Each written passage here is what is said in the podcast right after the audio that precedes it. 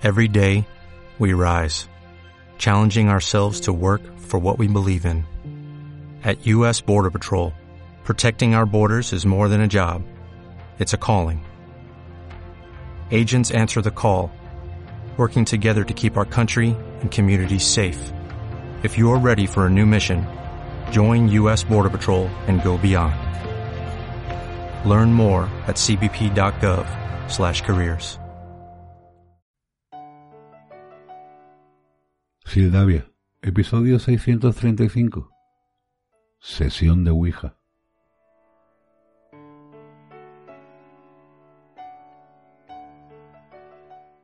Alejandro Cortejo es un periodista especializado en fenómenos paranormales de todo tipo, por lo que el caso que os voy a contar es totalmente real.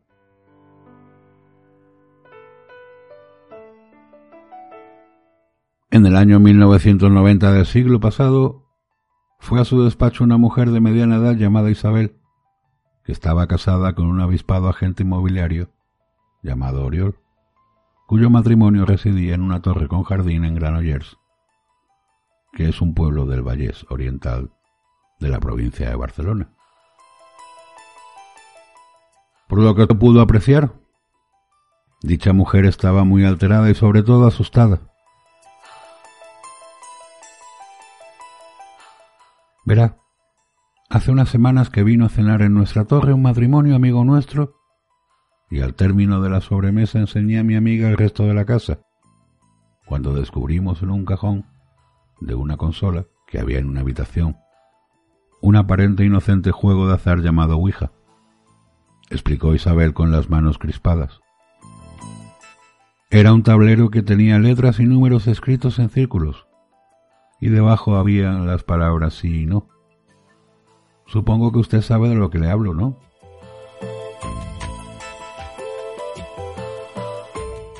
Por supuesto que sí, le respondió. Entonces nosotros, llevados por la moda del misterio, puesto que, como decía mi marido, la Iglesia ha perdido influencia en la gente, pero ésta busca una trascendencia por otros medios que le dé una esperanza para seguir viviendo, prosiguió ella. Nos sentamos en torno a la mesa frente al tablero, con un vaso puesto al revés y preguntamos, ¿Hay alguien ahí? Sí, respondió la Ouija. ¿Cómo te llamas? Seguimos preguntando con gran emoción. Me llamo Adrián. De repente sucedió algo singular que nos turbó a todos los que estábamos allí. Sonó estridente el teléfono, y cuando atendí la llamada escuché una voz metálica y muy lejana de un hombre que nos amenazó con que si no dejábamos aquel juego, lo íbamos a pagar muy caro. Lo curioso del caso era que nadie de fuera sabía que estábamos jugando a eso con el tablero, y decidimos guardarlo y no pensar más en él por lo que pudiera pasar.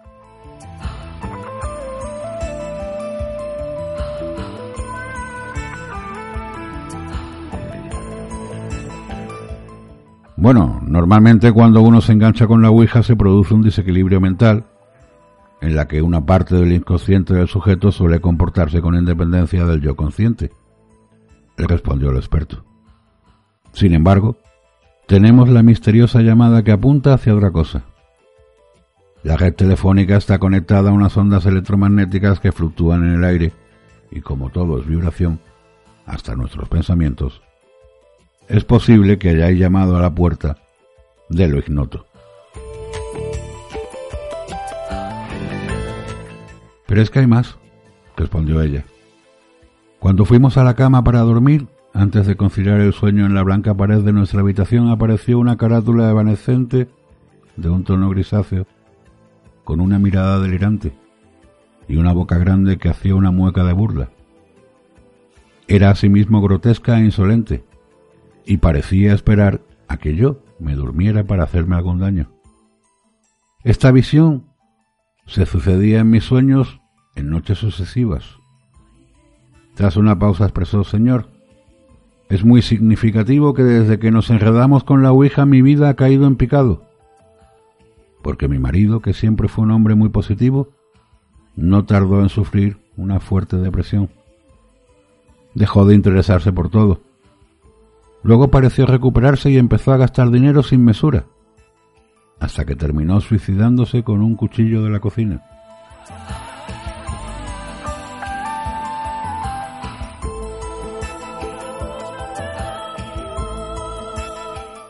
Su marido padecía una depresión bipolar que suele ser origen genético, le argumentó el experto. De acuerdo. Poco después de la muerte de mi marido, como me sentía sola, se me ocurrió consultar una vez más a la Ouija. ¿Estás aquí, Oriol? pregunté. Sí. No te abandono, respondió el tablero. ¿Cómo sé que eres tú? quiso saber la mujer. Nos gustaba ir de fiesta. Tienes que venir aquí donde yo estoy porque el lugar en el que estás tú es una basura. Anda, atrévete a dar el salto, le instó a la mujer.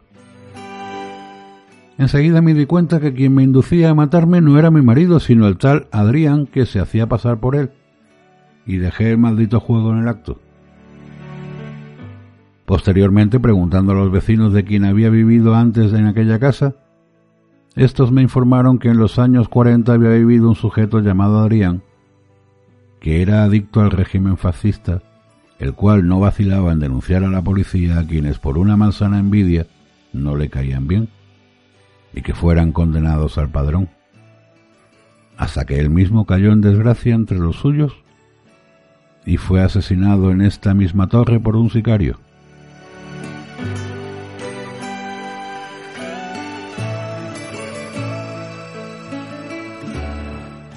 Más una noche en los cristales de mueble bar de la casa se reflejó la silueta de alguien. Pensé que sería un error de mis sentidos, pero entonces en la pared de enfrente, que estaba iluminada por una lámpara de pie, vi proyectada una fugaz sombra. Era un bulto deforme monstruoso que de un salto, como si fuese un saltamontes, se camufló en la zona oscura de la estancia. A continuación, de un modo inexplicable, un jarrón que había encima del mueble bar cayó al suelo rompiéndose en cien pedazos. Por otra parte empezaron a oírse unos horribles golpes en las puertas de las habitaciones. Y salí de la casa corriendo hasta el piso de mi amiga, donde pasé la noche. Ahora dígame, ¿ve alguna solución en todo esto? suplicó Isabel. Nuestro cuerpo está compuesto por células y moléculas, las cuales están formadas por átomos, y estos por otras partículas más sutiles, pues todos somos energía. Es posible que en esta casa ronde la nefasta energía psíquica de ese Adrián, y yo voy a intentar ayudarla, le dijo el experto.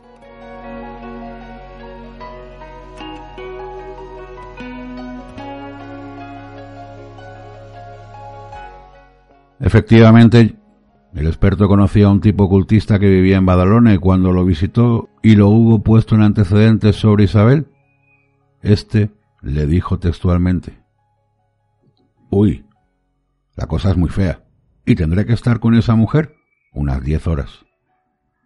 Piense que ella es víctima de una lapa que solo busca perjudicarla. Sabrá usted que hay seres tóxicos que sienten envidia de la vitalidad de la alegría de los demás y se esfuerzan en hundirlas.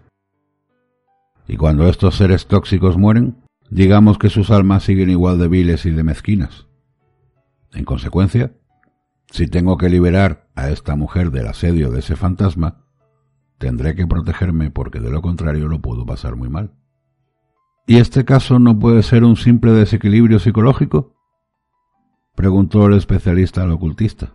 Eso es lo que solemos contar en los medios de comunicación para no suscitar el miedo en la gente. Pero la verdad es que en este juego se conecta con bajas entidades. Y no hay ningún investigador serio que se atreva a usar ese objeto, porque no deja de ser magia negra.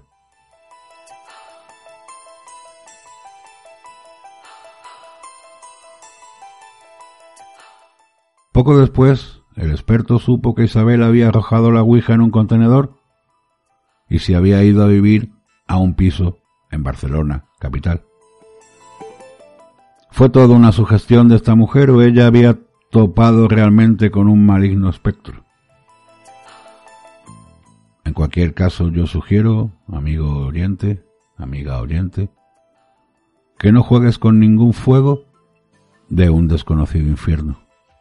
Y sobre todo, que no te olvides de mirar debajo de la cama antes de acostarte por lo que pudiera pasar.